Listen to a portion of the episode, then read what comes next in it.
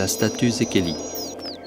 À 30 mètres sur notre droite, nous nous arrêterons devant la statue d'Anté, ce géant de la mythologie grecque, fils de la terre et de Poséidon, érigé en 1981. L'univers ressemble à un échafaudage d'obélisques et de forme carrée et sphérique où Anté, l'homme libre, porte dans ses bras la terre d'où il tire sa force. En granit rose, elle est l'œuvre de Pierre Sekeli, sculpteur français né en 1923 à Budapest. Non loin de la statue se trouve une magnifique aubépine.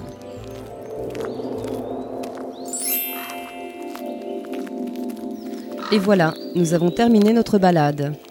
Nous espérons que vous avez passé un agréable moment et que vous aurez plaisir à recommander cette balade à vos amis.